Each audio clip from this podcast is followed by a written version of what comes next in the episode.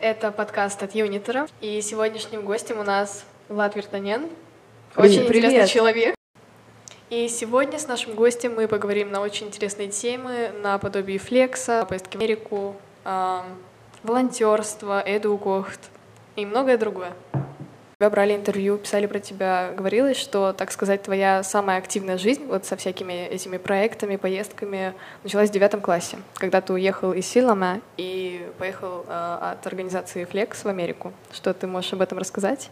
Ну, почти. Ну, почти. Это был тоже примерно девятый класс, на самом деле восьмой. То есть Flex ничего не, еще не началось, потому что Flex сколько длится? А, почти год, 9 месяцев. Вот. И если бы я просто появился в жизни и э, пришел бы домой и сказал, о, я тут ничего никогда всю жизнь не делал, а теперь я поеду в Америку, это было бы странно. Поэтому э, где-то год назад э, мне повезло создать новых друзей, мне повезло попасть э, в круг одной организации прекрасной в Нарве, которая называется Витатим. И как-то я туда случайно попал летом, а, и там происходит какое-то собрание про какой-то проект. Я сижу и слушаю про местных ребят, которые говорят, о, мы скоро съедемся в Южную Эстонию с ребятами из Греции, с ребятами из Венгрии, и будем там неделю делать проект. Я такой, что? Что это значит? Что вы там будете делать? Куда съезжаться? Зачем? Эм, дослушал до конца и такой, вау, эти люди что-то делают, я это не понимаю. И перед уходом эм, есть прекрасная Милена Куликова, которая все еще активная в Витатиме, и она такая, стой. Она сказала, у нас есть еще места. Я подумал, все, я туда иду. То есть это был мой, это был мой первый такой международный проект. Это было время после восьмого класса, когда я еще был такой замкнутый. Я не люблю людей в тот момент. Я не люблю общаться. Я практически ни на чем не говорю, кроме русского. Я не, хочу выражать свою идею. Я просто такой сижу в своем мире. И впервые тогда на том проекте меня заставили говорить на английском, впервые думать о каких-то более глобальных вещах. Мы тогда говорили о миграции. То есть это было тогда, это было после восьмого класса.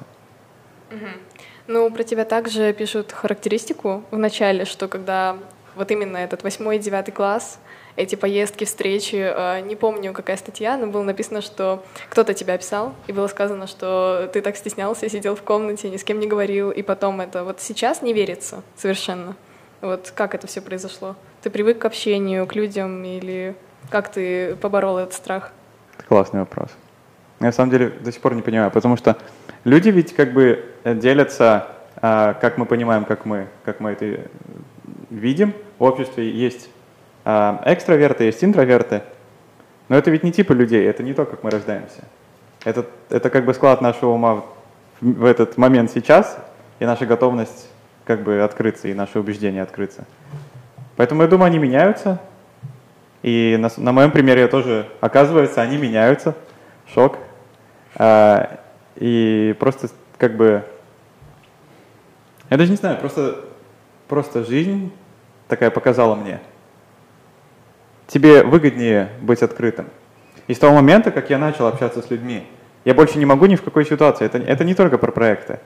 То есть, например, я иду на улицу, а, и, и в новом городе мне просто надо что-то найти. И теперь, теперь со своими устоями сейчас, что когда я что-то не знаю, я пойду и спрошу, я найду сразу же ответ. И это гораздо проще, это делает жизнь настолько круче, настолько легче. Э, Так что я с того момента, с того проекта просто продолжал себя тренировать, как бы быть более экстравертным. Так, отлично, хорошо, Да, спасибо тебе это большое. Это потрясающий совет. Меня очень интересует, я думаю, многих интересует сама программа Flex. И я знаю, что многие боятся, я тоже боюсь. Ты ехал один или ты ехал с какими-то друзьями, с кем ты уже здесь сошелся, договорился и поехал? Мгм. Вот. Да. Как это все произошло? Как это произошло? А, Я подавал со своими друзьями. И на самом деле, я, кстати, не прошел. То есть я подал заявку по, в девятом классе, пошел на интервью и провалил его. То есть я не прошел. А а вы пытались подавать, нет? А, еще нет. Нет? Да, я тоже нет. А, ну тогда подайте, когда будет возможность. Короче, я прошел первый год и не прошел, меня не взяли. Поэтому я пошел э, летом, э, нет, точнее, весь следующий год, после того, как меня не взяли, э, я думал, а что я сделал не так? Там есть типа три эссе, там надо все писать про себя. То есть явно ошибка во мне. Я стал анализировать дальше. А, какие, что вообще это за программа? Это программа, когда ты едешь на год в другую страну, другую семью, в другую школу, в другое культурное пространство. Что от меня там нужно? Ну, если я появлюсь внезапно в другой стране, явно нужно, чтобы я был там, а, ну не просто какие-то базовые вещи типа законопослушным, а чтобы я мог там создавать друзей. Могу ли я это делать? Наверное. А показал ли я через проход, что я могу это делать? Э, да, но э, я сделал там одну ошибку. Я, на самом деле не так, не так хорошо показал. Дальше я как бы просто анализирую дальше. Мне там, наверное, надо будет понимать другие культуры. Достаточно ли я понимающий? Ну да, а показал ли я это в отборе? М-м, так себе, мог бы лучше показать. Что еще?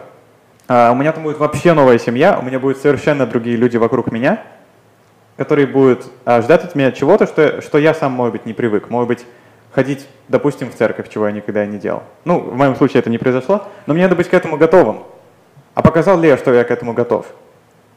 Например, когда меня спросили первый год тогда про школу, э, типа, что я там выберу, какие я там уроки выберу или что-то такое, я сказал что-то типа, что я уже умею, короче, там музыку, все, что я сделал здесь. Показал ли я через это гибкость своего ума? Нет.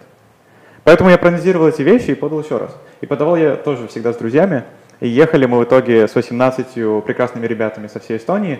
Летим мы, то есть, туда вместе, и летим в Вашингтон, сидим в этом Вашингтоне, а, и готовимся. У нас там есть тренинг, нас обучают, а, примерно к чему быть готовым. И потом мы улетаем уже все свои местные, как бы, а, где мы там живем. Вот. И на месте у нас там есть координатор, и в этом месте у нас, скорее всего, есть еще другие ученики по обмену. То есть мы еще и там в новом сообществе. Поэтому мы никогда не одни. Угу. Вот. А вот эту всю толпу, 18 человек, которые ты назвал, вас всех распределили в разные семьи, угу. да? Да. И не было ли такой проблемы, что кто-то попал в какую-то нехорошую семью, не знаю, там что-то не устраивало? Да, было, конечно. Угу. Ну, это жизнь. Потому что э, ну, то есть, э, на самом деле, да, я, я не пытаюсь делать никакой супер рекламы про Flex, я просто хочу сказать, как есть. А семьи, которые там, они волонтеры, то есть они просто приходят, им за это ничего не платят, они просто приходят и говорят, да, мы хотим принимать себе ребенка а, по обмену, и все. И, они, и, и мы приходят только с этой программой, только обязанности, им надо там кормить три раза в день, им надо только давать жилье, ну и желательно, чтобы отношения были хорошие. И как-то много обязанностей. А, а что они получают в обмен? Вот что вы думаете, например, они получают в обмен? Ну не деньги. Не деньги? Но обычно государство платит за таких детей. Ну Нет? не знаю. А Может не быть, какие-то более доступные э, купоны на что-то. Да, я тоже в жизни, подумала там, не знаю, на машину сразу. купить или Не, не купончики. на еду. На самом деле нет. Ни еду и ни Ничего? купоны. Ам, мне это говорила моя принимающая семья, и они, они один раз сказали осенью, когда я приехал, что мы получаем от того, что мы принимаем а, учеников по обмену, гораздо больше, чем получаешь ты. И тогда я задумался. А действительно, то есть а, моя принимающая семья, они до меня еще принимали человек 13. Это стало их жизненным хобби. Но некоторые принимают и пару раз. Но, а, например, принимающий, дом моей принимающей семьи называли местным типа ООН, э, Орга- Организация Объединенных Наций, просто за то, что там было много разных все время стран.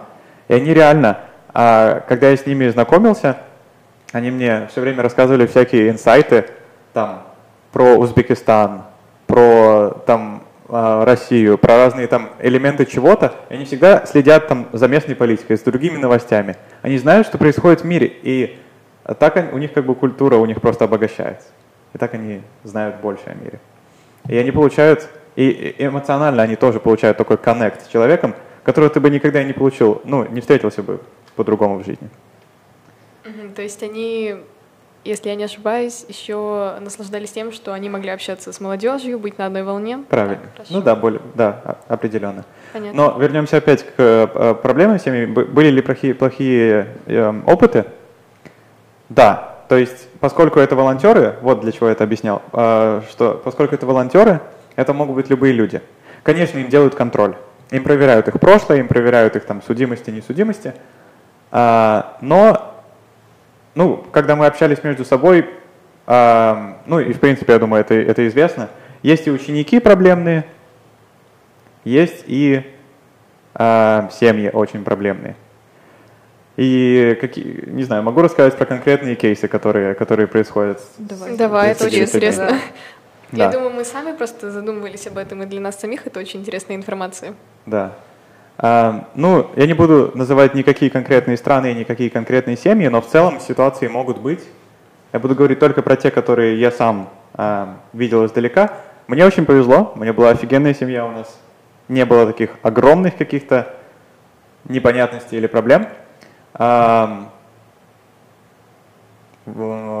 так, сначала э, я, вспомню, я помню один, один кейс про ребенка, который еще был до меня, был в одной местной семье, и у них просто был какой-то очень большой конфликт в семье, так что этот ребенок, который был из одной из европейских стран, оскорбил а, настолько глубоко эту семью принимающую, что они больше никогда не принимали учеников по обмену в жизни. А, ладно, это не специфично. Один был кейс, который связан с... Как это называется? Uh, sexual harassment. Это называется... Переведите мне это. Мы поняли. Да. Вы это поняли, надеюсь, те, кто слушает, тоже это поняли. Да, это бывает, это жизнь. А, и что еще? Ну и просто некоторые ребята встречали недопонимание в семье, чувствовали, что их недостаточно принимают, чувствуют, что они не могут быть достаточно собой. А, на какой почве а, у меня с, с моей семьей были небольшие конфликты? Почему небольшие? Я все равно их ценю. Я рад, что они были. То есть, когда есть какие-то конфликты, мы, мы росли тогда вместе, и мы становились еще ближе. Например, я очень долго не понимал, и у нас был такой небольшой, э, небольшой все время маленький конфликт э, из-за того, что э, меня ограничивали в свободе передвижения конкретно. Вот вы цените свою свободу сейчас двигаться в Эстонии? Конечно, да. Вот, и я также, я безумно ее ценю, я не могу просто представить, что мне скажут, нет, после девяти ты никуда не пойдешь. Я такой, шок. Но так, но так примерно и случалось, что вечером я не мог, в принципе, уходить, что сам я, в принципе, далеко не мог двигаться, потому что, во-первых, в городе, в Канзас-Сити, где я жил, нет публичного транспорта, то есть я не могу сесть на автобус и уехать просто потому, что его нет. А, и, и, и тогда я договариваюсь, а могу ли я поехать с друзьями? Мне говорят, нет. И, в, и первый месяц я этого не понимал. И потом мы стали говорить дольше, и оказалось, что ситуация просто в том, что в городе, где я жил, очень большой, очень много криминала. То есть а, там гораздо больше перестрелок, там другие законы на оружие, их очень много кто может носить. Там много случаев всякой, всякой стрельбы и вообще любого um, violence, насилия всякого, короче. И они это видели всю свою жизнь. Они видят в новостях постоянно, как каждый, каждую неделю какая-то дичь происходит – что там вообще-то есть банды, в отличие от Эстонии, реально активные, агрессивные банды.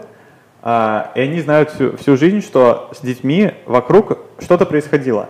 А я тут приехал, я такой со своим эстонским бэкграундом, а, свобода. Я этого не понимал. Но со временем они мне объяснили, со временем я сам увидел, и мы пришли к пониманию, что я сам для себя сказал, нет, я не пойду на самом деле на улицу лучше сам. Я понимаю вас. Вот, то есть вот, но это уже пример таких э, классных конфликтов, которые немножко открывают, открыли мой разум, например. А у меня дополнительный вопрос сейчас возник по поводу обучения. То есть ты поехал э, где-то в 10 классе? Я поехал, то есть я закончил 10 класс здесь, в Эстонии. Ага, 11. 10 здесь закончил. Так. И поехал туда учиться по обмену. Но там меня взяли в 12 класс. Все, поняла. А, это была гимназия, а насколько я знаю, а, в гимназии уже сложнее. У тебя не возникало никаких проблем с обучением, и какая там вообще была школа, какие были дети, проблемные или нет? То есть... А... Дети проблемные, школа и сложно. Да. Э, три вопроса, окей, примерно. Э, я, я, сначала я расскажу в принципе, школа. Э, ну, как я сказал, меня сразу определили в 12 после 10 -го. То есть моих, э, как бы моих оценок, моих знаний было достаточно, чтобы я пошел сразу в последний класс. Э, школа какая была? Местная публичная школа, то есть здесь они называются или муниципальные, или государственные. Там это просто местная муниципальная школа. Только гимназия, то есть только с 9 по 12 класс там э, 1300 человек в одной школе. То есть относительно много, для меня это было тоже много. И она не сложнее и не легче. Почему? Потому что там немножко другая система. У, нас, у, у вас конкретные предметы, да, сейчас в школе? Конкретные вы не можете да, их выбрать. Да, мы не можем ничего, у нас четко. Почему? Хочешь, не хочешь учить. Да. Um, конкретно в моей гимназии в Америке, в которой я был, я мог выбрать абсолютно все предметы. Uh, ну, потому что я учился по обмену, конечно, у них там, э, те, кто заканчивает и хотят пойти на диплом, у них есть критерии. Они должны взять столько математик, столько там языков, столько чего-то еще. Но они могут выбрать на каком уровне. То есть вот это крутая вещь. И поскольку там 1300, то есть там, э, соответственно, и куча учителей, то есть есть, и выбор, есть из чего выбрать.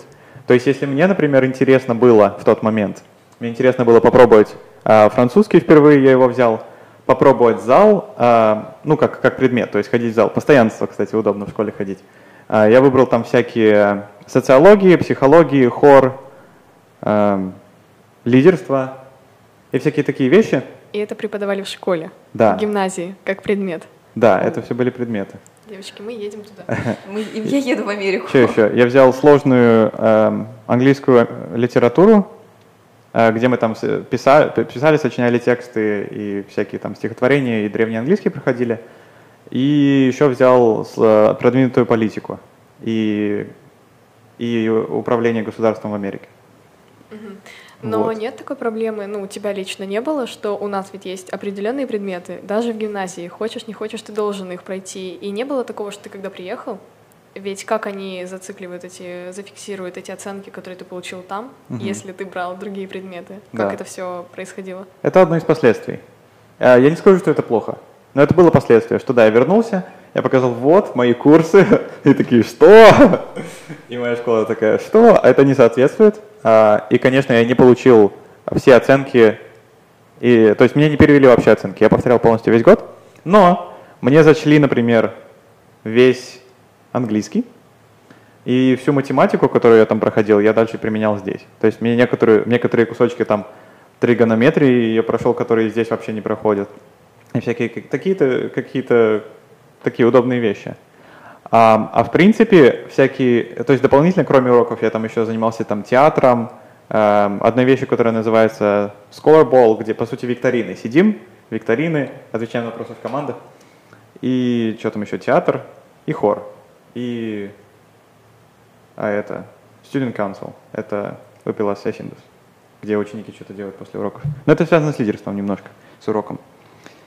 Эм, вот, то есть всякие такие куча разных вещей есть, они не соответствуют тому, что есть в Эстонии, а, но все эти вещи, которые я попробовал, вот ты сказала, Стейси, что, ты, а, что у тебя разные хобби.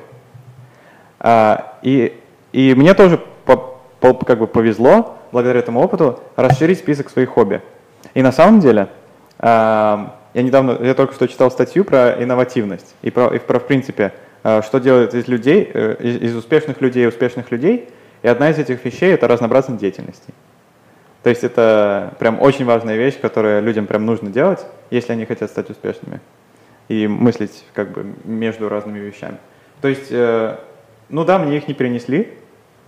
И вот этот вот год задержки я успел, пока все там ушли уже в уник, и такие, что делать с жизнью дальше?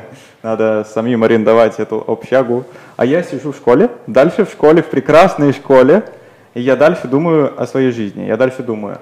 На основе всего, всех этих разных, как я уже теперь сказал, разных опытов, я думаю, а что я люблю? Действительно, то есть, что, чему я наслаждаюсь в жизни? А какие у меня ценности? А ценности ты ведь не можешь придумать, тебе надо посмотреть на свои старые ситуации и посмотреть, а как я вел то мероприятие, а как я повел себя с человеком в этом хоре. То есть на основе этого ведь мои ценности вырабатываются, на основе разных деятельностей. И за счет этого года, пока я здесь был, я подумал, вау, у меня еще целый год, а сдам-ка я экзамены наперед. Сдал я там английский, эстонский на категории. Теперь мне в этом классе уже надо сдавать только один экзамен. А, и тогда у меня началось наконец-то время делать дополнительные вещи. И тогда мы с друзьями открыли EduCocht. Ну, то есть, это самое лучшее решение в моей жизни повторить этот год. И надеюсь, теперь понятно почему. Да, спасибо, ты дала потрясающий ответ, очень насыщенный. Так, к эдукохту вернемся чуть попозже. Давайте. У меня... Я хотела вернуться к школьной программе. Давай. Ну вот если э, сравнивать по такому субъективному мнению, э, где вот школьная программа была лучше и вообще, ну вот, э, навыки развивать как-то лучше в Америке или у нас? школьная М. программа? Классный вопрос. Да. Э, На самом деле я не думаю, что на него можно, можно ответить, потому что ты правильно сказал, что это очень субъективно. А какие навыки? Технические, мягкие? Ой, ну это, это уже как-то сложнее, наверное. Да, это сложнее. Но я просто, когда это анализирую, сейчас я пытаюсь вообще дать какой-то ответ, но есть технические навыки, да, что у на- у нас есть здесь то, что я почувствовал. То есть в Эстонии я тоже учился где-то в пяти разных школах. Эм, В Таллине Линаме в русском лицее, потом в Силаме в школе, потом в Абьяполое в школе, я потом даже один день в ИФИ гимназии, и сейчас в НВРК в третьей школе в Нарве. И а, именно со стороны технических навыков, то есть знать, как анализировать там стихотворение, знать конкретные, там, как располагаются слова и что это значит. Знать конкретные технические навыки в ма- в математике, знать конкретные технические навыки в физике. У нас офигенная система. И у нас есть эта а, статистика, а, как она называется? PISA-тест, да, который делают в Эстонии, который вообще на, на каком там месте в Европе? Где-то из первых. У нас Да. очень сильное образование. Да, и в мире тоже среди PISA-тестов очень высокая. То есть этих навыков, да, это то, что тестирует PISA. А как насчет мягких навыков? То есть, например, эмоциональное здоровье, когда я знаю, что я чувствую, когда я знаю, что вы чувствуете. Потому что у каждого сложного решения в будущем, когда мы уже уйдем из школы, мне не нужно будет, ну то есть, ну зависит, конечно, от работы. Например, когда я руковожу чем-нибудь, и, э, например, я делаю решение, принимать на работу, на работу человека или нет, я что, буду смотреть на то, как он решает математику или на, на то, как он решает конкретные технические задачи? Я буду еще смотреть на то, на то как человек р- ведет себя в команде, на то, какой он тип личности, на то, какие у него, возможно, есть а, ментальные заболевания, если они есть, как, и, и как это на него будет влиять. И просто, в принципе, какой как бы вайп у человека сейчас. Есть ли депрессивные наклонности или нет. И в этом плане, я думаю, что в Эстонии э, мы не делаем очень много акцента. Не знаю, вы чувствуете в школе, что у вас прям много такого Мне кажется, в русских образования? школах очень такое прям, ну, на этом акцент вообще никак не делают. Да, но в жизни как бы это надо. Это очень надо.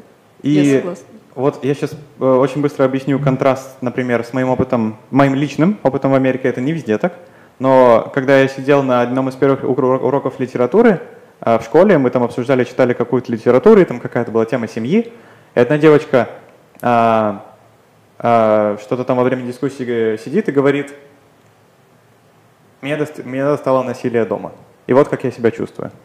И она просто открыто поделилась тем, через что она проходит и как она себя чувствует. А это, а это общество, это группа в классе, а, и остальные люди ее поддержали, и ей стало легче. То есть там есть какая-то, ну то есть именно в том классе, именно в той школе, мне повезло, что там была какая-то открытость, и что люди могли менеджить свои эмоции. Или, например, на одном уроке э, э, психологии мы сидим, и человек поднимает руку, э, чтобы выйти. Куда обычно человек выходит на уроках? Ну, в туалет попить. Да. А этот человек а, поднимает руку и говорит, можно я пойду к психологу? Это нормально. Это нормальная причина, чтобы выйти. Э, И, и в Эстонии должно, ну, в принципе, в мире должно быть так же, если мы заботимся о ментальном здоровье людей.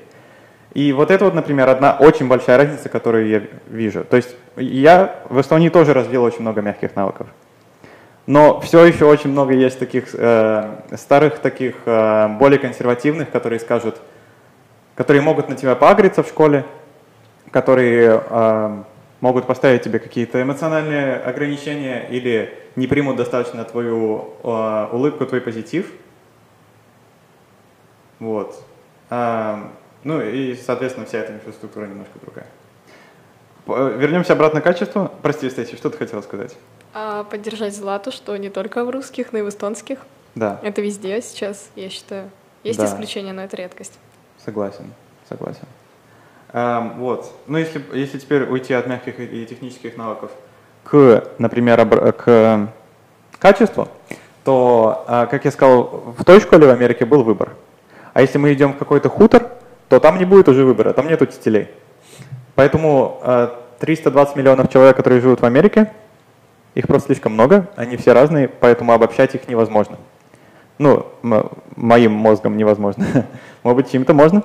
Эстонию можно более-менее обобщить. Может, у нас меньше. У нас миллион триста человек. У нас есть одна единая, один, одни единые цели в системе образования, которые, которые мы все достигаем. Поэтому это сложно. Это, Эстония это такая более простая, меньшая система, А Соединенные Штаты — это огромная сложная система, которую обобщать не можно. Ну, в моем понимании. А, и, в, и в плане, а, опять, все-таки этого качества, среднее в Америке качество, я не знаю, где оно. Я был только в одном штате, только в одном городе, и там у меня был выбор. И поскольку у людей очень много выбора, в раннем возрасте, как вы думаете, это хорошо, что люди могут выбирать себе предметы? Я не думаю, что в очень раннем возрасте, когда ты там во втором классе, тебе говорят, ну, пей, давай, выбирай. Ну, да. вряд ли он выберет то, что ну, ему именно надо. во втором будет. они вроде не выбирают, но попозже ну, да. немножко. Ну, попозже, в классе уже седьмом, шестом, восьмом, когда ты уже более-менее соображаешь, что как бы, да, надо. Может быть, ну, может быть. Ну да, это логично. Это было бы лучше. Вот, с ну, одной да. стороны, это как бы развивает, а с другой стороны, часто получается, что итоговое количество часов все-таки ограничено, и кто-то набрал, например, себе сложных-сложных математик, ну такой, не люблю литературу, возьму ее легкую, и не продвигается в ней, а, но все равно выпустился, и выходит человек только с одним типом скиллов прокач, прокач, прокач, ну как бы хорошими скиллами.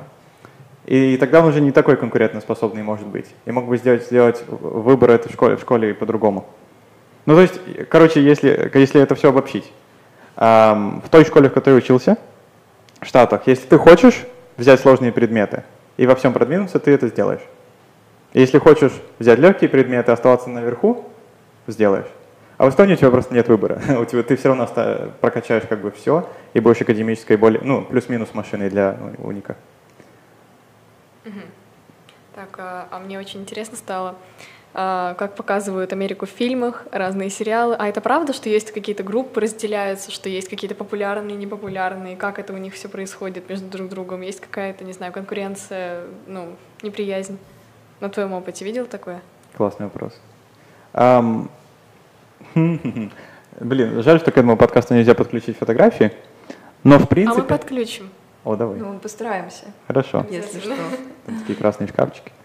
А, короче, ну, то есть, с, неважно, где мы в мире находимся, а, как бы а, и люди, и все другие живые существа будут существовать в группе, и внутри этих групп всегда будут другие группы. То есть это такая основная базовая социология. Да, это так. То есть если очень коротко, то да, это так. Всегда есть какие-то группы. А, ну, в рамках моей школы, то, то, что видел я сам, есть группы, есть группы, которые связаны с театром. Это такие, которые все время эм, актеры, которые все время в любой ситуации пошутят и прям по-актерски пошутят. Есть люди, которые прям хор. Эм, они, они такие прям хор, и все, что они дополнительно делают, это хор. Если они хотят пошутить, то они споют. эм, например, ну это прям такие единицы бывают таких типичных. Иногда это в шутку просто делают. Но да, есть такое. Ну то есть, да, люди ведут себя немножко по-другому. Есть люди, которые в основном э, классные очень футболисты, прям офигенные. И, конечно, они принадлежат в эту группу, они же проводят время с другими футболистами. Ну, то есть такие, да, как бы базовые такие естественные вещи, да, люди делятся, да, люди делятся на группы, и да, у них есть между собой разные отношения. вот. А, хорошо, а ты участвовал в каких-то ну, подобных проектах, в которых сейчас участвуешь там? Было ли да. там э, такое, такая возможность? Да. И как я... там все это проходило? Да, я делал похожие, к сожалению. Я, кстати, очень... Вот это вот единственная вещь, о которой я жалею. Когда я туда поехал, я выбрал некоторые вещи, которые я уже умел. А мог бы делать вообще новые. Я сейчас сижу, а сейчас я уже в бейсбол не могу поиграть. Сейчас я уже экономику пойти в школе не могу. И бизнес изучить а в Америке я больше не могу. А почему я там делал то, что я уже умел? Поэтому, ладно, это странная вещь. Если вы поедете по обмену, пожалуйста, берите что-то вообще другое. Это прям еще сильнее расширит вас мозг. Хорошо, спасибо. Да, и, короче, что я там, что я там делал дополнительное после? Пам-пам-пам-пам-пам-пам. А, то, что я делал в Эстонии. Ну, первое — это музыка. То есть в Эстонии в Силаме я закончил музыкальную школу, 7 годиков, и пошел и выбрал там хор. А, немножко схоже. А, я делал в Эстонии в Силаме, был в молодежном совете, в Нарве тоже был в молодежном совете, и в школе я выбрал ученическое представительство. Ну и, и в, в Эстонии тоже был. Это сходится. И математика здесь была, там я ее тоже взял, чтобы мой, мой мозг э, с математической стороны не умер. И, наверное, волонтерство. То есть я делал какие-то волонтерства, и по программе по Flex мы обязаны были делать тоже какие-то волонтерства. Вот. Эти вещи сходились, остальные нет.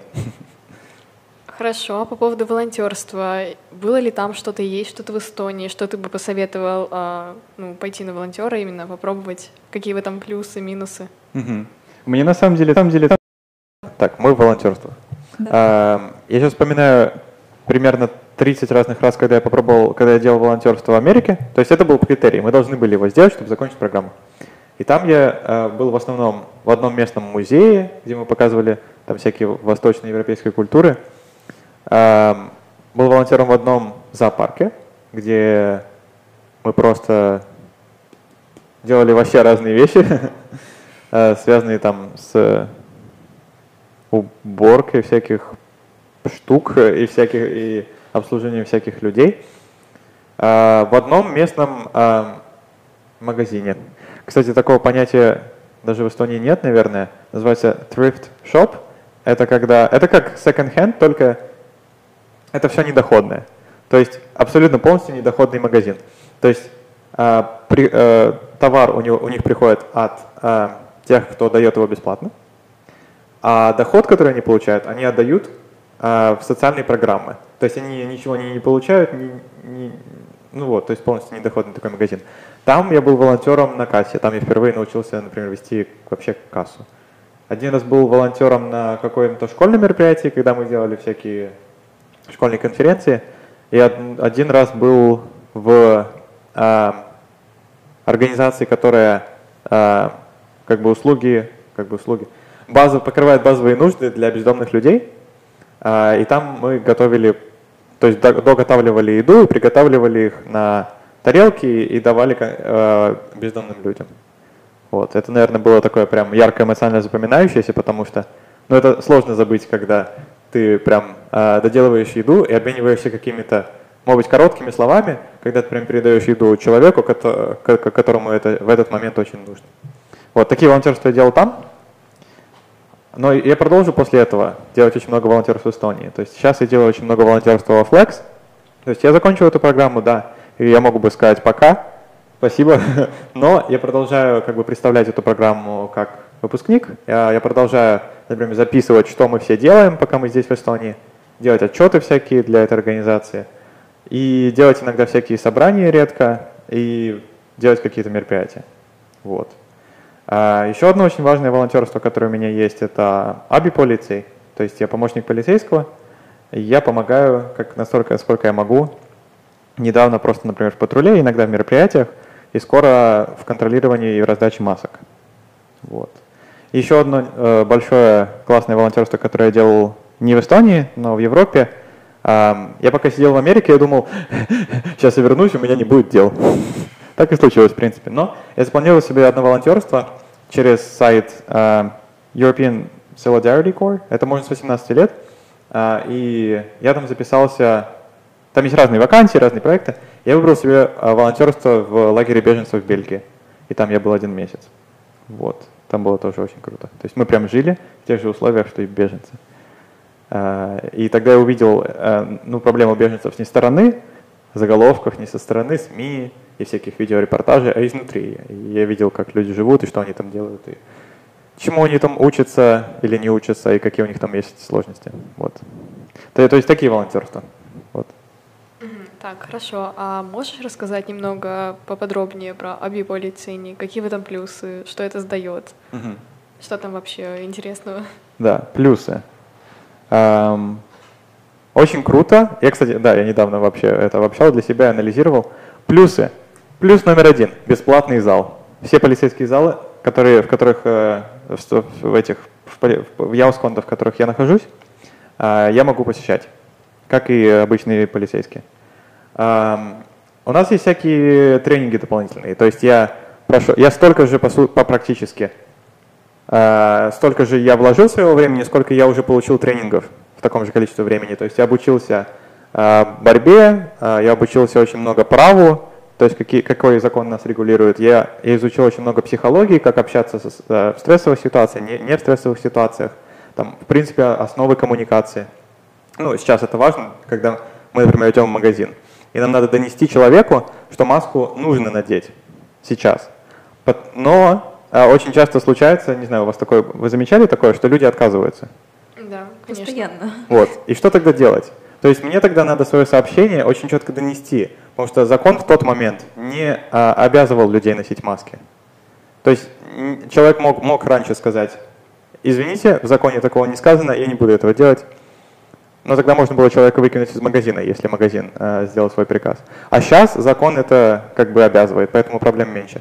Но тогда я научился просто доставлять свои сообщения. Это просто нужно делать конкретным. Использовать просто знать конкретные вещи. Это, это, это становится гораздо легче, когда ты делаешь это правильно. Вот. И это, вот это второй большой плюс, то есть всякие обучения. Еще очень большой плюс – это, в принципе, такие опыты, точнее не опыты, Например, в своей главной работе в EduCost э, я могу помогать прекрасным э, местным ребятам, которые могут позволить себе курсы программирования.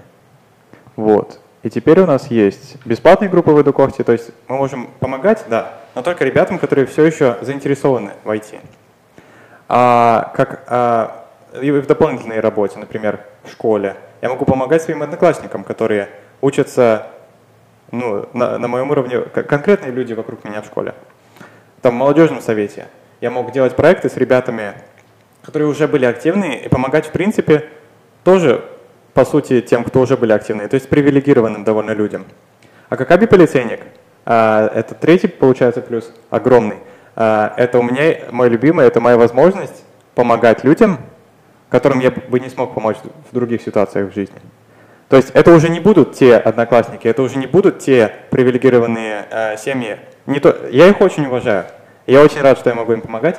Но как аби-полицейник у меня, у меня была особенная возможность, например, э, помочь одной пожилой семье в западной части этого региона, э, где мы, например, э, собирали, как это называется, данные для суда, чтобы помочь защитить в суде одну бабушку, которую сбили, которую сбила машина. И мы пришли к ней домой. А, В общем, у нее вообще, это был вообще довольно сложный случай. Ее там вообще, она потеряла много раз сознание. И когда мы пришли к ней домой ее допрашивать, а, в общем, она не совсем, то есть, как это называется, А, мы хотели убедиться, что она а, в сознании э, все хорошо, правильно подписывает, и еще, еще позвали других членов семьи. И приходит, например, сын, э, и тоже все сложно. То есть у сына, например, что-то вообще не так с ногой. А, Потом оказывается, что он еще и на каких-то наркотиках. Потом мы спрашиваем, а кто-то есть еще в семье? Да, муж, который умирает от двух раков. То есть это совершенно другой тип людей, которые, не- они еще, кстати, например, не знали, что есть социальные службы. Что такое социальные службы? Но в итоге мы, например, их соединили, и теперь они получают немножко больше помощи. То есть таким, таким людям, например, я бы не смог помочь ни в каком другом волонтерстве, ни в какой другой жизни, а именно эм, благодаря эм, аби-полиции это возможно. Вот, э, такой плюс есть. И, в принципе, связи. В принципе, связи э, более расширенные. И, например, навыки. То есть один раз мы пришли э, тоже на один вызов, э, и перед нами семья. Э, Вызов был в том, что э, у них было шумно в квартире. И мы приходим, тишина, стучим, и выходит пара, э, и эта пара э, точно пахнет алкоголем. Они точно что-то делают. А, И мы такие, вы шумели? У вас был шум? Они такие, нет, никакой не шум. И у них сзади стоит компьютер с огромной колонкой. И, и, и вот э, и мы всегда, мы всегда в парах или в тройках, э, когда мы делаем патрули. И вот этот другой полицейник просит этого, этого, этого человека, чтобы он подошел к компьютеру. Он подходит к компьютеру, а, и, он, и полицейский просит. а, э, вообще просто что-то просит, я уже не помню что. Но он, короче, э, этот пьяный мужик нажимает на клавиатуру рандомную кнопку, и включается музыка. Нет, это не он шумел. То есть это была манипуляция номер один. То есть пьян- пьяными людьми можно манипулировать. Потом два. Он возвращается и, эм, э, короче, вот этот вот полицейник, у- с которым я был, а, он заметил, что на женщине рядом синяки. А, И он решил проверить, откуда они. То есть я, я только потом понял вообще, что происходило. Я, я в моменте, в принципе, не, слишком еще шарил. Это был один из моих вообще первых вызовов. А, И он как-то заставил их просто, спросил что-то у них общее, что они сами между собой, естественно, стали говорить. И вот пока они говорили, естественно, пока они были пьяные, этот мужик ударил эту женщину. И так он доказал э, через еще одну такую простую манипуляцию, просто заставил их поговорить. Естественно, вышло, что э, у них есть насилие. Это было домашнее насилие, это еще один кейс, который он выявил. То есть, например, такие навыки э, общения с, могут быть более проблематичными людьми, в более стрессовых ситуациях, и какие-то психологические моменты. Это еще один тип навыков, который я там получаю, это последний большой плюс. То есть я его ни в школе, нигде не могу его найти. Нигде я такое не прокачаю. Вот. Но у этого еще минусы. Хотите минусы получить? Конечно. Да, это очень интересно. Да, у этого есть еще минусы. Например, это, естественно, это опасно. То есть, то есть нас, нас тренируют, и у нас есть какое-то снаряжение, но всегда может быть, а, что, ну, если вы почитаете статьи, то иногда тоже полицейских и помощников полицейских избивают, и они бывают в разных опасных ситуациях. Вот. Мне повезло, со мной ничего такого страшного не случалось. Но один раз был просто э, случай э, где-то в этой стране, э, когда была угроза, например, э,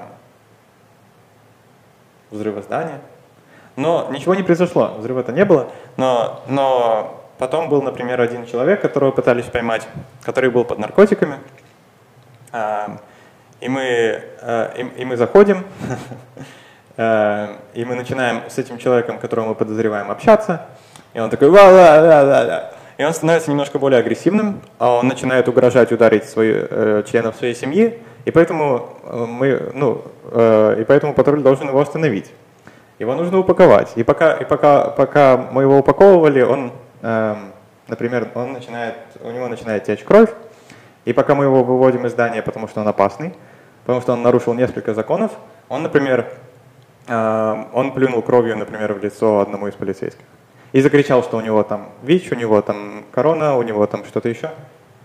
Ну, то есть, и тогда, и тогда сотруднику пришлось э, э, пойти протестироваться, и все стало хорошо. Но просто такие случаи тоже могут случаться, когда у тебя есть угроза здоровью. Это большие минусы. Um, еще минусы, потому что это большая система, потому что у нас в полиции работают тысячи людей, и, потом, и, так, и там всегда э, как бы все, движ, все решения движутся сверху, в отличие от маленьких организаций. И там у этих самых нижних слоев, то есть обычных патрульных полицейских, э, тех, кто находится на самом, на самом конце этой большой системы, и у помощников, следовательно, тоже мало выбора. То есть, э, да, на самом деле мы можем выбирать, какую деятельность, какое, на какое мероприятие я пойду, где я помогу, какие часы я выберу как волонтер – а, но когда я уже иду туда, в этот конкретный, например, только патруль, то я могу только выполнять те приказы, которые э, говорит диспетчер, например. Э, я не могу там быть очень креативным. То есть прям это не такая уж прям супер креативная работа, где ты можешь делать все, что хочешь. Вот. Это может быть один такой небольшой минус для креативных разумов. Вот. Но это, в принципе, да, такие главные минусы. Так, хорошо, спасибо. А расскажи нам про Эдукохт. Как появилась сама идея, а как вы решились на это? А, насколько я поняла, это четыре основателя, включая тебя, твои друзья. Да. Вот. Да, это появилось сколько? Это появилось ровно один год назад и один день назад. Да, мы поздравляем, это как-то один год. И спасибо, спасибо. Ура. Вот. А, это произошло, то есть именно эту кухню мы зарегистрировали один год назад, а сама как бы концепция всего этого родилась немножко раньше. У нас было четыре основателя был а, Георгий, Симон, Миша и я. Вот. И один из этих прекрасных людей, а, Георгий, в нашей школе а, а, когда-то давно вел клуб программирования. Потом а, летом а, у нас появились потрясающие, потрясающие друзья, когда это я вернулся с Америки, и, и я попросил э, у всех людей, у кого я знал, а конкретно у, э, Яны, у Яны Будковской, которая делала кучу разных мероприятий, дай работу. Она меня взяла на работу. Это был э, какой-то лагерь, чего-то, это был технологический лагерь, э, когда мы его делали в Нарве, и там преподавали разные вещи. Э, какие-то люди э, прекрасные из Японии преподавали там видеографию, кто-то анимацию. И, и, и тогда э, мы все думали, а что еще, надо, что еще надо? И позвали Георгия делать программирование. И, и тогда, тогда, опять же, Георгий, который умел кодить потрясающе, пошел и преподавал программирование местным детям. Потом возник еще один местный предприниматель, у которого были компьютеры и помещения. Был этот Георгий, который умел программировать. Был я, который более-менее умел общаться и собирать людей. Мы сложили все эти навыки вместе и запустили первую группу. Что-то там у нас было, что-то там мы, что-то, что там мы делали. В один момент мы откололись и стали делать, э, и основали именно эту кохт, свою личную организацию, и делали, и делали тогда все автономно. То есть вот и, и на, на протяжении всего этого пути, как бы что нас двигало, почему, почему вообще Эдукофт родился, а мы всегда видели первое. Нельзя было изучать программирование в принципе нигде, кроме там в одной школе в гимназии и в одной организации еще для более младших. А, и мы подумали, а как же ребята 10, 16, 17? Вот. И тогда Георгий был в одном стартапе, а, и меня тоже позвали туда в какой-то вообще маленькой роли помогать. И как бы, и тогда возникло еще одно чувство. В принципе, Эстония за что она известна, например, связанная со всеми всякими технологиями? У нас очень продвинутая сфера IT по сравнению с другими странами. Мы там да. в каком-то списке первые даже. Да. Очень удобно, что можно дома зарегистрировать бизнес за две минуты. Это mm-hmm. очень, кстати, преуспевает в России, например. Бумажку на бумажку. Это очень старая система. Да. Мы так и сделали с Эдукофтом, кстати. вот. Но ты права, Стейси. То есть мы сделали, э, то есть э, у нас очень много, у нас от, офигенно развитый, э, разви, развитая сфера IT, и у нас дофига стартапов. И мы, посмо, и мы смотрим на эту нару, на этот Идовирума, смотрим в регистр стартапов, их там шесть, смотрим э, как бы на все развитие IT и какие возможности вокруг нас. Мы видим, что их мало, и подумали, и вот это все, все нами как бы двигало, э, чтобы создать EduCord. Вот. То есть так он создался, и вот что нас двигало. И вот почему. Очень интересно. А что вы планируете на дальнейшие планы? Есть какие-то? Угу. Есть. Конечно, есть. Конечно, есть. Мы же целая организация. А, на данный момент, во-первых, у нас есть что? А, у нас есть потрясающих 13 а, людей, которые работают в двух городах, в Нарве и в Кохлоярве. У нас есть потрясающий ресурс прекрасных партнеров, которых очень много.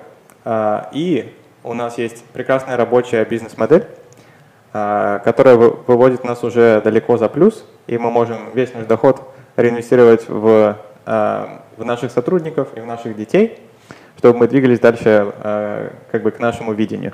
То есть давать детям возможность изучать программирование. Тем, э, тем кто этого хотят. Вот. Это то, что у нас есть сейчас, и дальнейший план у нас расширяться дальше. Это, в принципе, есть самый главный план.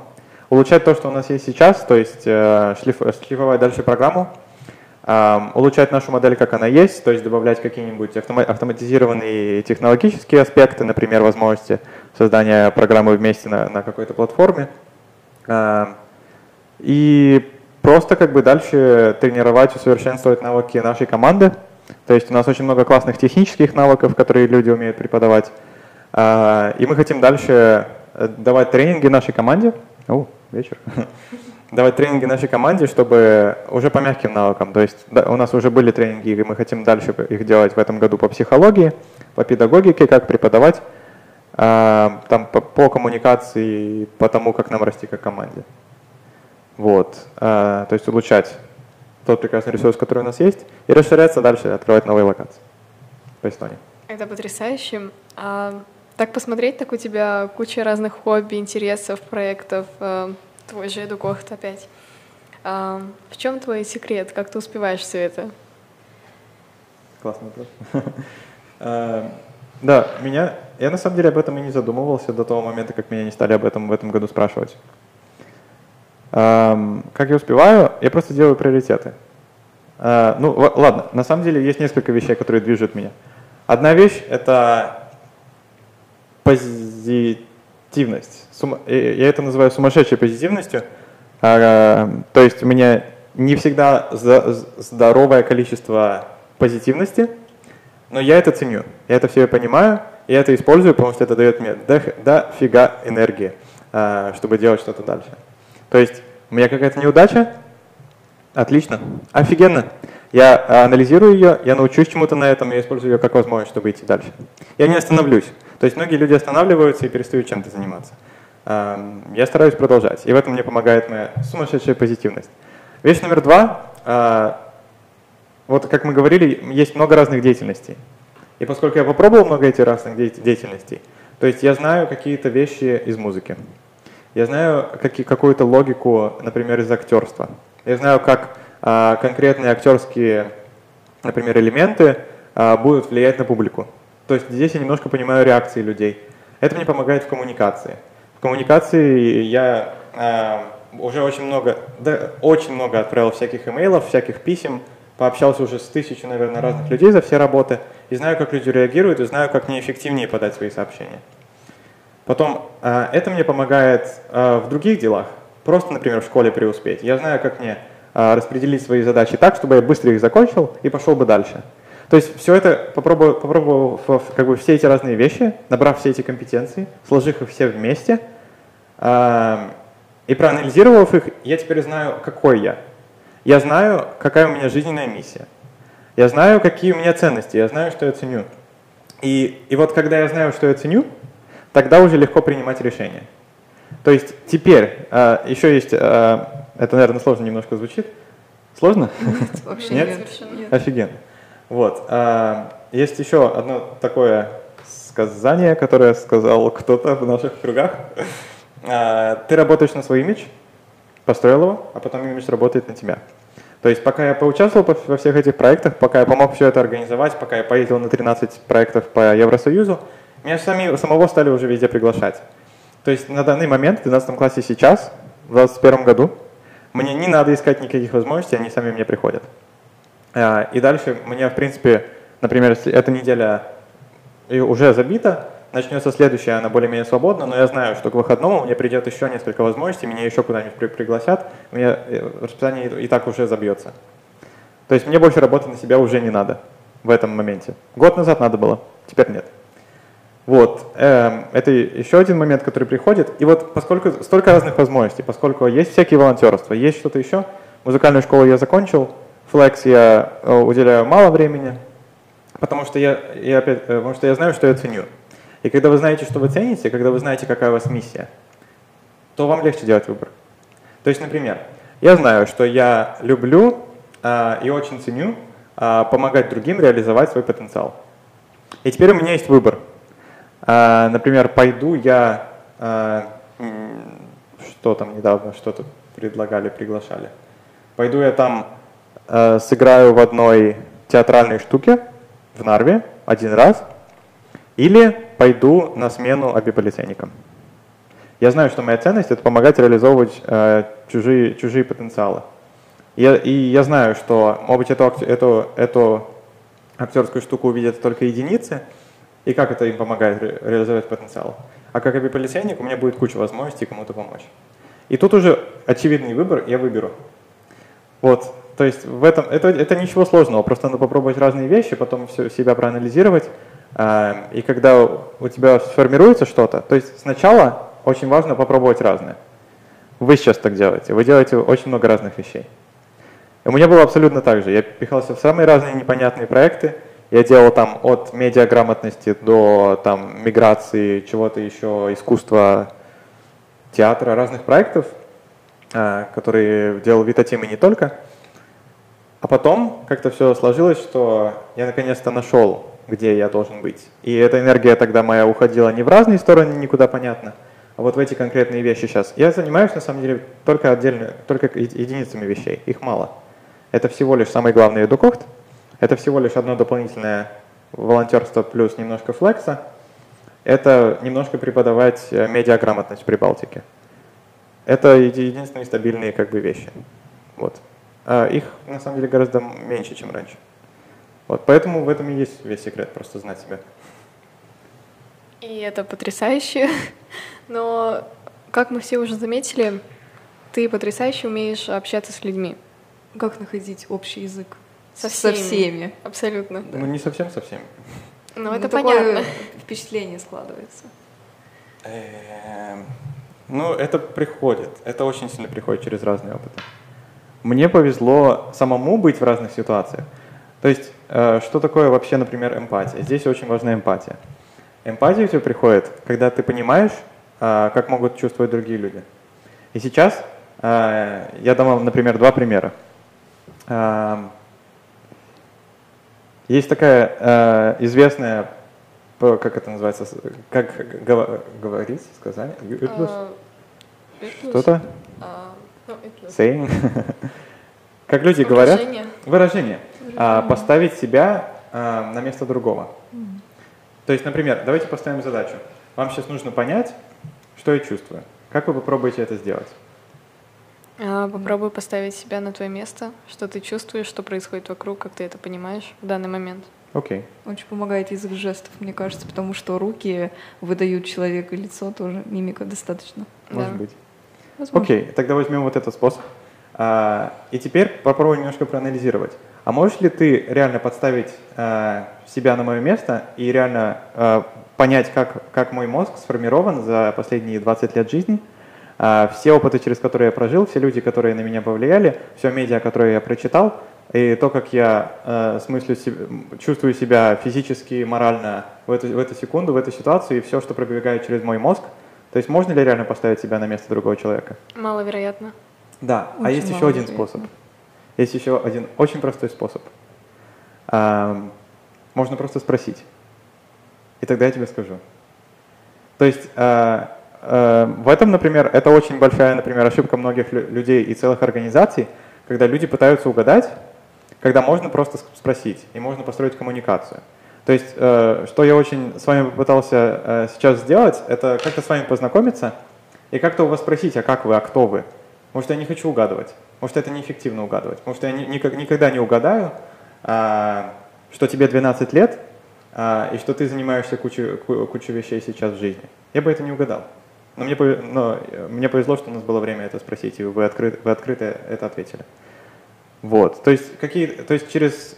Это один, наверное, такой большой вывод, который я сделал из всех тренингов и всех разных опытов в жизни, что угадывать не нужно, что, что э, точно не надо, когда я анализирую, например, а почему э, родители не, не, например, не, клюю, не, не нравится эта реклама, которую мы сделали в этой когте. И мы не пытаемся угадать, мы не пытаемся, а может потому что там слово не так поставлено, а может потому что картинка не такая. Нет, мы просто спрашиваем, и мы мы собираем обратную связь, и тогда мы знаем, в чем проблема, и тогда мы можем ее решать. Вот. А, а в принципе, быть экстравертным помогает набрать этот опыт, общаться, потому что если ты для себя э, самого поставишь стену, нет, я боюсь говорить, то ты говоришь э, как бы сам себе, я не буду говорить, и лишаешь себя возможности. А зачем? А можно было бы поговорить и чему-то научиться. Вот. И когда ты уже поговоришь э, с людьми проблемными, с людьми успешными, с лю- с людьми между, то потом это легче. Вот как и во всем жизни. Очень здорово. А, забавный вопрос. Повлияли ли какие-то книги на твое восприятие мира сейчас? Какие бы ты посоветовал для подростков или же для своих ровесников, Классный вопрос. что могли бы помочь? Да. А, на меня, в принципе, сильно повлияла привычка чтения. И моя привычка чтения состоит из а, потребления информации в тексте, но не только из книг. А, сейчас я их очень много потребляю из а, последних статей, новостей, из последних сводок, из каких-нибудь лонгридов, из каких-нибудь нау- научных а, журналов, которые, например, делают выводы по там, инновациям или по тому, как работает человеческий мозг, как люди общаются, тогда я узнаю вот эти вот все вещи, о которых мне теперь, я теперь счастлив делиться с вами. Ам, И из книг это просто, опять же, какой-то там писатель сказал, читай разные книги от разных авторов, и именно тогда ты поумнеешь. То есть мне повезло, бы, наверное, родиться в Эстонии, и то, что а, благодаря и школе, и благодаря себе и друзьям, я прочитал, и своей семье, я прочитал и всяких, много всяких художественных разных вещей, и исторических вещей, и невероятно скучных каких-то непонятных текстов на всех трех языках, четырех, на которых мы учимся. Эм, и сейчас конкретные книги, например, прямо сейчас то, во что я погружен, это одна книга про финансовую грамотность, Rich Dad, Poor Dad называется, э, которая просто эм, объясняет с перспективы растущего ребенка, эм, где и что такое вообще финансовая грамотность и как ее достичь. Вот. Ну да, это, например, то, на чем я сфокусирован сейчас. А больше пожеланий книг, например, э, сделал недавно прекрасный э, еще один основатель Эдукохта, Симон Херб, э, в одной статье про литературу на деловых ведомостях. Вот, у него можно посмотреть конкретные пожелания, которые мы все, в принципе, советуем. Отлично, спасибо, мы обязательно посмотрим. Да. Да, это очень интересно, я согласна. Парам-пам-пам. Парам-пам-пам. Списочек. Пам-пам-пам. Я постоянно Да, думаю, и- что он сейчас будет. Можно записывать сейчас. И мы хотели бы еще узнать, очень интересная история с поездкой в Бельгию. Можешь э, рассказать поподробнее, что там был за случай с девочкой? Да, могу рассказать. Да. А, Поподробнее. Значит, а, то, что я раньше сказал, это я был в Америке, я сидел, искал себе возможности на сайте волонтерства, нашел. Это было групповое волонтерство. Это значит, что из разных стран а, мы собираемся, нас было где-то 10, мы собрались, и на а, несколько недель мы приехали в Бельгию. А, Это все покрывается, это, как и другие проекты, полностью покрывается дорога, проживание и все остальное. И это было одно из самых ярких волонтерств в моей жизни, потому что мы жили в тех же домах, где живут и беженцы. Это был лагерь. Это был лагерь государственный. Он находился на юге Бельгии, а, почти на границе с Францией. А, Там было где-то 100-200 беженцев из разных стран. А, И мы жили посреди леса. То есть это была бывшая военная база Соединенных Штатов, которая была вообще давно заброшенная, но теперь бельгийское правительство его взяло и сделало из него лагерь беженцев. Вот. А, Теперь, а, в том лагере беженцев а, жили конкретно те беженцы, которые только начинали свой путь. То есть они подают, знаете, как примерно становятся беженцами вообще? Ну да, примерно. Вот, то есть те люди, большинство из них, они уже пересекли все границы, они уже попутешествовали, они приехали конкретно в Бельгию или их принесло что-то в Бельгию.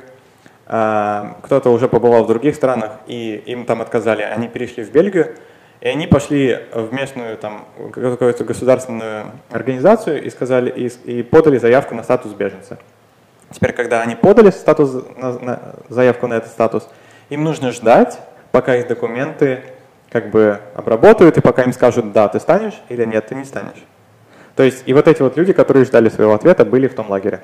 Их было где-то 100, 30, 150. Их было там из 20-30 разных стран. И они, в принципе, не говорили ни на одном языке э, общем. Э, но э, практически все учили базовый французский. Вот. И там мы собрались, у нас была эта группа примерно 10 волонтеров. И мы сидели, и наша задача была первая – делать дополнительную деятельность для всего лагеря и конкретно э, делать дополнительные всякие деятельности для детей. Вот. Потому что там было очень много классных детей. Эм, И в итоге мы пришли туда со своим опытом опять, и мы не спрашивали, это опять сломанная коммуникация. Мы подумали, и мы решили предугадать, а что же, что же им будет хорошо. И в первый день, я помню, мы такие, а вдруг им будет хорошо, тут же разные люди, вдруг им будет хорошо сделать дебаты и поговорить. Вот. Ну, я, конечно, наперед сказал, что там никто не говорит на, на едином языке, но э, мы так и сделали. В первый день мы сделали какое-то мероприятие, мы всех собрали, и вообще ничего не вышло. Вот все просто вообще не вышло. Никто там не разговаривал, никаких там дебатов даже рядом не было. У многих людей не было покрыто базовых нужд, э, и люди, в принципе, не могли общаться. Сложные темы они не могли общаться, потому что у них не было единого языка. Это все провалилось. И в чем была ошибка? В том, что мы пытались предугадать, а вместо того, чтобы спросить у них. Мы могли были бы сразу спросить у них, что делать, и тогда бы уже выбрали деятельность. И так мы сделали дальше. Например, а, в середине, в конце, в середине, в конце, мы делали очень много с детьми, мы делали дополнительных деятельностей, не конкретных, типа давай соберемся с 4 до 6, у нас лагерь. Но лагерь у нас тоже был, для особенно маленьких деток. А, вообще сложно с ними было справляться, но мне очень понравилось. А, и больше всего зашло, например, когда мы поговорили с детьми и спросили, что их интересует, когда мы делали домики на дереве постоянно, вообще без какого-то времени. И посреди проекта мы, мы хотели сделать что-то для всех, э, и тогда мы подумали, а давайте сделаем танцы. И тогда мы делали танцы, потому что это язык тела, потому что его понимают все. И тогда собрались туда уже практически весь, ну, очень много людей из того лагеря. И э, в один момент на этот танец, вечерний танец, э, приходит э, семья и, и маленькая девочка, ей, наверное, 4 года, э, в блестящем платье. И вот просто представьте себе эту картину.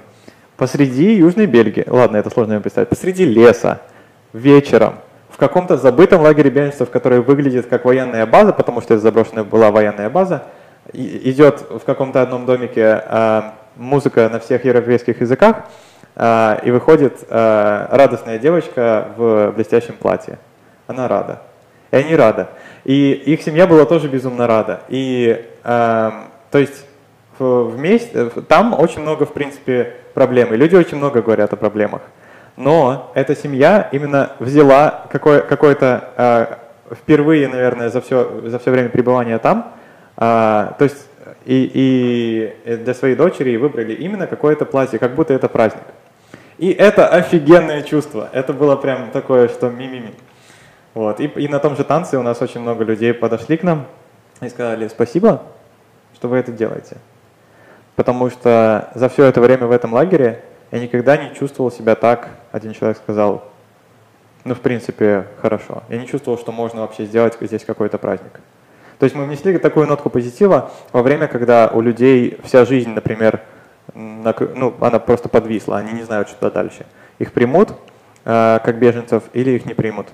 И тем более э, у, у людей очень сложные, э, как бы, тауст, бэкграунд, как бы прошлое.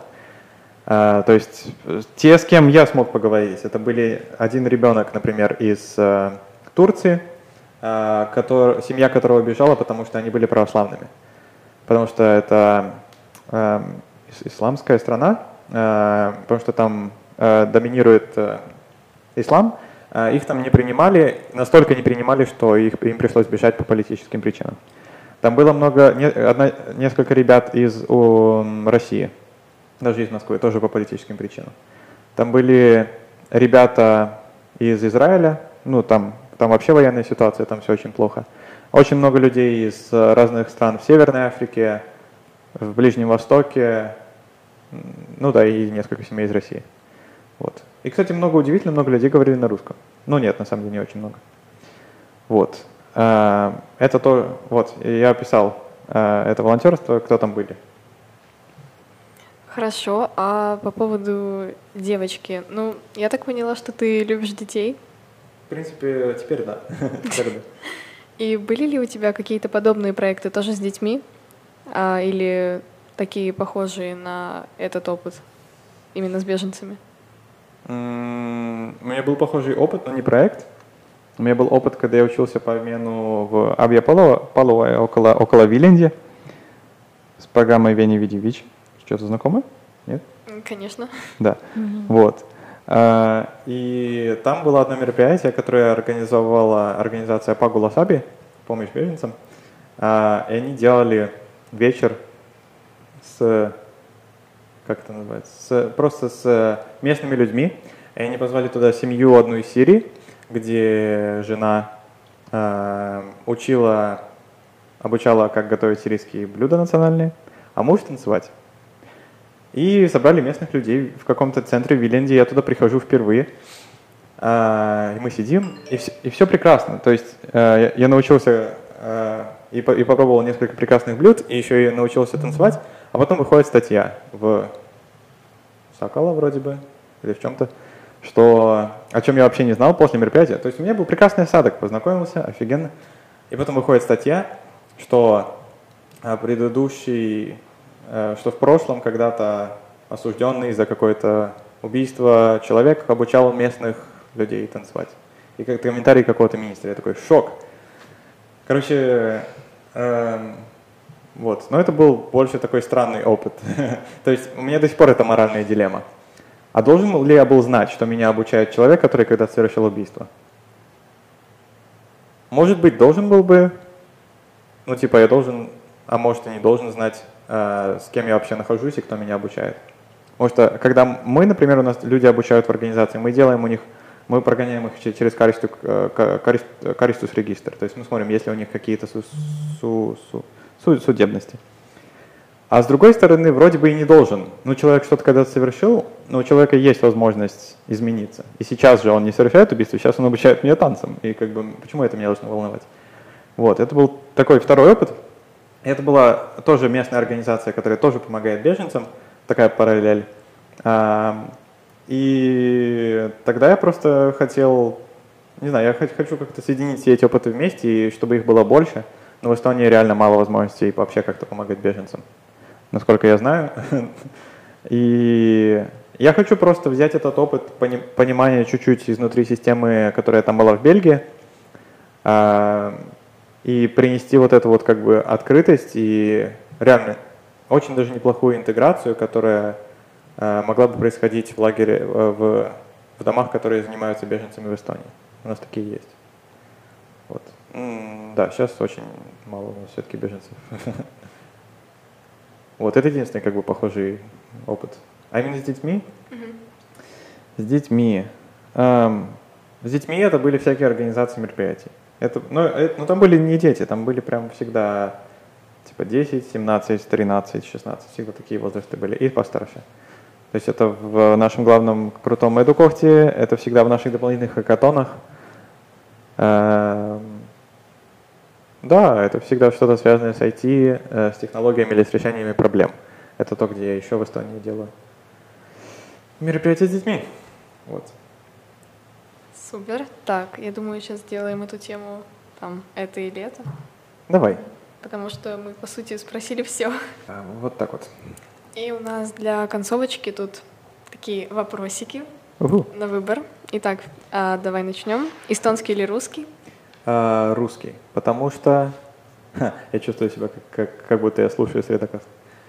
А, но да, это круто, круто, что они так делают, и можно перенимать хорошие вещи. А, русский, потому что это мой родной язык, это язык, на котором я начал говорить а, Э, раньше всего в жизни. И э, я на самом деле понял это на своем последнем опыте. Пока я не начинаю любить то, что я, пока я не признаю то, что я есть, я не могу э, научиться любить что-то еще. То есть сначала я признаю, что я есть, и потом я могу развиваться. Поэтому русский. Угу, отлично. Чай или кофе? Чай или кофе. Это точно чай, потому что кофе, кофе машины у меня дома нет. И потому что кофе бьет по сердечку сильнее, чем многие чаи, кроме черных. И потому что чай – это последнее, что я пытался понюхать перед по своим последним коронавирусом. Это, это был, это, это, то есть у меня связана память. Мне, я три недели назад где-то заболел коронавирусом. Я приехал в Нарву на чай попить с другом, а, нюхаю чай, и осознаю, что он не пахнет. Я такой, в смысле, он же не пахнет? И мой друг такой, да пахнет, просто слабо. Я такой, ну ладно. Оказывается, я в тот момент потерял запах. И тогда у меня был коронавирус. Ну ладно, вот почему чай. Хорошо, двигаемся дальше. Школа или университет? Определенно сейчас школа. Я хожу туда с таким наслаждением каждый день. Потому что это такое классное место. То есть я, я в этом... Это так мило на самом деле. Мы в Эдукофте решаем какие-нибудь там э, очень много этических проблем. Очень много каких-то предпринимательских аспектов и думать в системе. То есть а как нам расширяться эффективнее, а какая у нас модель в глобальной перспективе. А потом я прихожу в школу, и там математика и интегралы, или там векторы надо поставить. Ну, какая-нибудь такая очень базовая такая простая вещь. Я туда иду просто отдыхать. Это прекрасно. Я уже законодился со всем классом. У нас остались последние месяцы. Мы ничего не делаем, только готовимся к экзамену. Это так круто. И никогда школа уже, в принципе, не будет в моей жизни, наверное. Ну, основной. Но будет уник. Я, и сегодня я зарегал, э, зарегал свои, свой email в своем университете в Минерве, куда я поеду в Сан-Франциско через пять месяцев, получается. То есть туда, его я тоже очень жду. Очень. То есть ты планируешь продолжить обучение уже не в Эстонии? Uh, у меня был план. Uh, я поставил себе список уников. Я их выбирал не по месту, а по программе. Я очень хотел изучать или международное право, э, или там, ну да, в основном какое-то право, или что-то связанное с управлением. Э, я хотел конкретный аспект, чтобы там люди были очень разные, чтобы они были активные. Потому что я знаю, что э, если сейчас у меня создается столько классных связей, то в унике тем более. И вот в этом унике у меня будет всего лишь 3 или 4 года на бакалавре. Это будут самые активные годы моей жизни, так показывают все исследования. Это будут годы, когда я создам больше всего друзей, и поэтому я выбрал, что я хочу, чтобы там были разные люди. И в итоге я попал в Минерву, где у нас в классе уже примерно где-то 40 разных стран, и у нас всего лишь столько 100, 100, 100 с чем-то человек выбрали. Поэтому, да, я иду вне Эстонии. Вот. А так ты получилось. планируешь возвращаться потом? Да, пока что я планирую возвращаться. Пока что, на самом деле, сложно вообще планировать, потому что если бы мне кто-то раньше сказал, что «О, ты будешь предпринимателем», например, три года назад, я бы сказал «Ха-ха-ха». То есть мне было сложно, мне э, очень столько всего изменилось в моей жизни за последние годы, что я не могу предугадать больше, чем на один шаг. То есть я знаю, что у меня есть план на следующий один шаг. А, например, в конце основной школы я знал, что я, что я буду делать в гимназии. А, в конце флекса я знал, что я буду делать следующий год, когда я вернусь. И сейчас, когда я заканчиваю 12, я знаю, что я буду делать первый год уника. Но не дальше. То есть у меня нет конкретных планов, я хочу вернуться. Я не знаю, что здесь не произойдет взрыв с другим космическим телом, или не произойдет еще один супервирус, или не начнется зомби-апокалипсис, и вообще мы не станем э, миром Пангеи, где вообще границы будут э, жирафами, и я не смогу их пройти. Ну, то есть э, это, конечно, абсурд, но всякие непонятные э, вещи все-таки случаются в этом мире. И поэтому я не могу сказать, вот как ты сказала, что я именно планирую вернуться. Я хочу. И на, на момент сейчас я сделаю все, что я могу, чтобы сюда вернуться. Здорово. Так, и у нас последний вопрос. Э, Идовирума или Хариума? Э, сложно. Я думаю, сейчас больше Идовирума. Э, Хариума — это мой первый дом. Э, в Ласнаме я родился, я вырос 10 лет. А в Идовирума я продолжил свое детство и сейчас здесь нахожусь. И здесь я прожил свою сознательную жизнь, поэтому это стало моим сознательным домом. И это именно тот регион, который сейчас проходит через, э, через переход на возобновляемую энергию, который произойдет за следующие 10 лет. Это регион, в котором Безработица теперь больше 13% и самая большая. И за последние 10 лет это тот регион, а, в котором больше всяких этнических и глубоких очень э, исторических проблем, а, которые я чувствую, что а, я хочу их решать. А Ахариума это, это, это там, где находится наша столица, это там, где находится сколько в Тане? 500 тысяч, 500 тысяч людей, там, где уже сконцентрировано классное стартап-сообщество, там, где уже развита офигенная инфраструктура, там, где одно из самых крутых э, муниципалитетов, который, у, которого, у, у которого тоже есть классные электронные услуги, где можно подать заявки на всякие пособия для детей, э, которые классно разработаны. Ну да, там сейчас проблемы со снегом, э, но это уже большое развитое место, а Идовиру мы еще не настолько. А, поэтому я чувствую, что я больше принадлежу сейчас со всем своим опытом своей жизни здесь. Да, спасибо тебе за прекрасные ответы. Я, спасибо да. вам. Замечательно. Спасибо вам, что пригласили, и удачи в продолжении этого подкаста. Спасибо. И тебе тоже. Да. Бум.